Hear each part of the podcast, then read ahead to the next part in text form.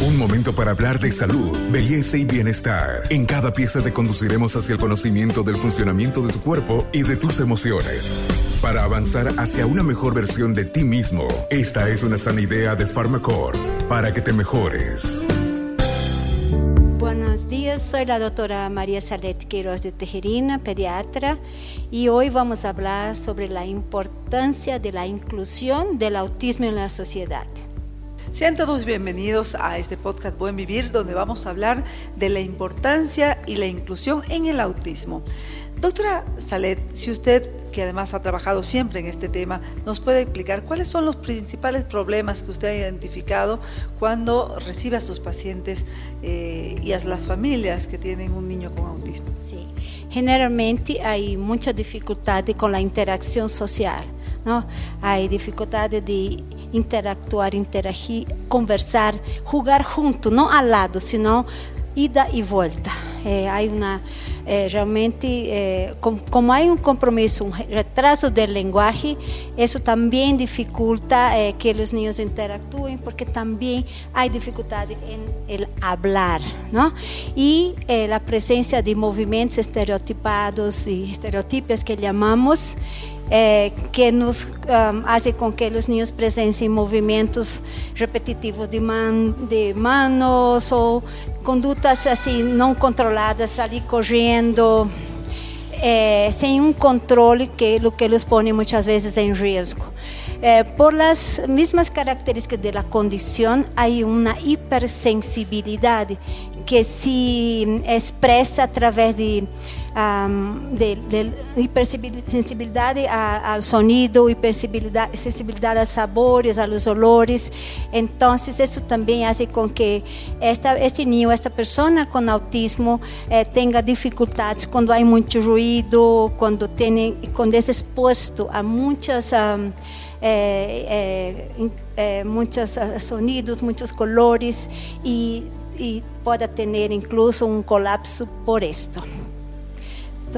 Doctora, cuando ustedes los médicos hacen el abordaje del autismo, ¿nos podrían explicar para que la población conozca cómo reaccionar los grados de autismo? ¿Existen estos grados? Sí, en, en, en verdad en el autismo sí existen los grados y es importante conocerlos.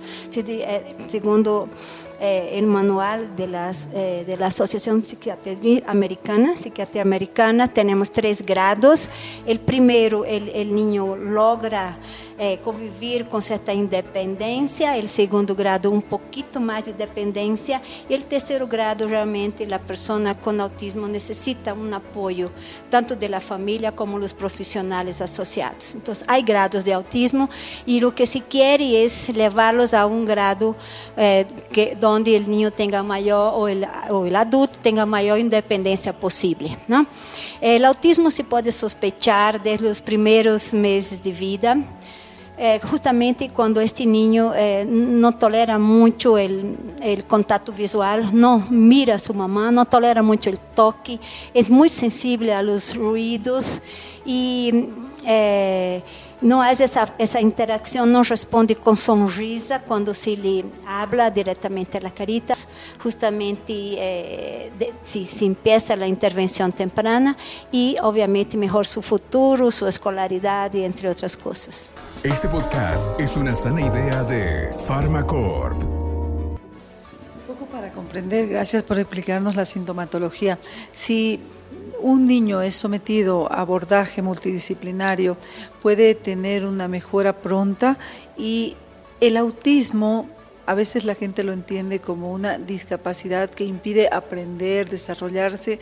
¿Usted puede aclararnos esto, doctora? Sí. Eh, como todo vai ir também em função dos níveis de autismo. Não? Incluso há pessoas com autismo que têm um nível de inteligência incluso superior. ¿No?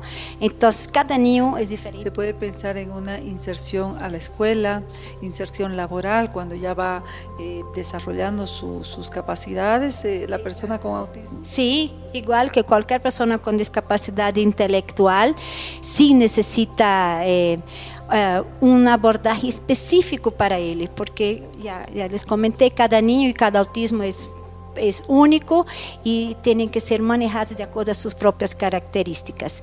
Eh, en el colegio es importante hacer, juntamente con la tutora y todos los profesionales involucrados en el manejo eh, del colegio, fonoterapeutas ocupacionales, psicólogos con para terapia de conducta, entre otros, tiene que reunirse con la familia, con la dirección y ver cuál es el mejor camino para atender a este niño. ¿no? Cada vez aquí en el hospital vemos más niños con autismo, incluso con comorbilidades, o sea, síndrome de autismo, autismo y otro tipo de cromosomopatía.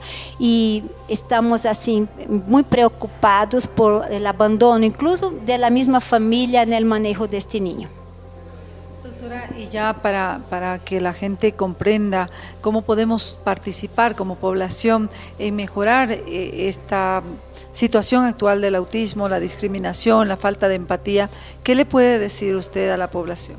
Eh, quería decir que eh, vean a un niño como lo que él es, un ser humano, una persona con sus propias características y tiene que ser eh, apoyado desde, desde, la familia y de, en dirección a la sociedad, colegios, sistemas de salud y grupos sociales. Cada niño tiene su manera de ser um, manejado y tiene que ser amado y apoyado, así podrá servir a la sociedad y ser feliz. Soy Carmen Melgares, periodista en, temas de salud y quiero también dejarles el mensaje. Si nosotros hacemos una sociedad más llevadera para las personas o niños que nacen con esta condición, por supuesto que ellos van a poder tener un mejor desarrollo y van a poder eh, insertarse al mundo en el que están, escuela, trabajo y por supuesto la sociedad en sí. Con nosotros será hasta nuestro próximo podcast. Hasta aquí llegamos hoy. Síguenos en nuestras redes sociales de Facebook, Instagram y en nuestra revista digital Buen Vivir. Esta es una sana idea de Farmacor.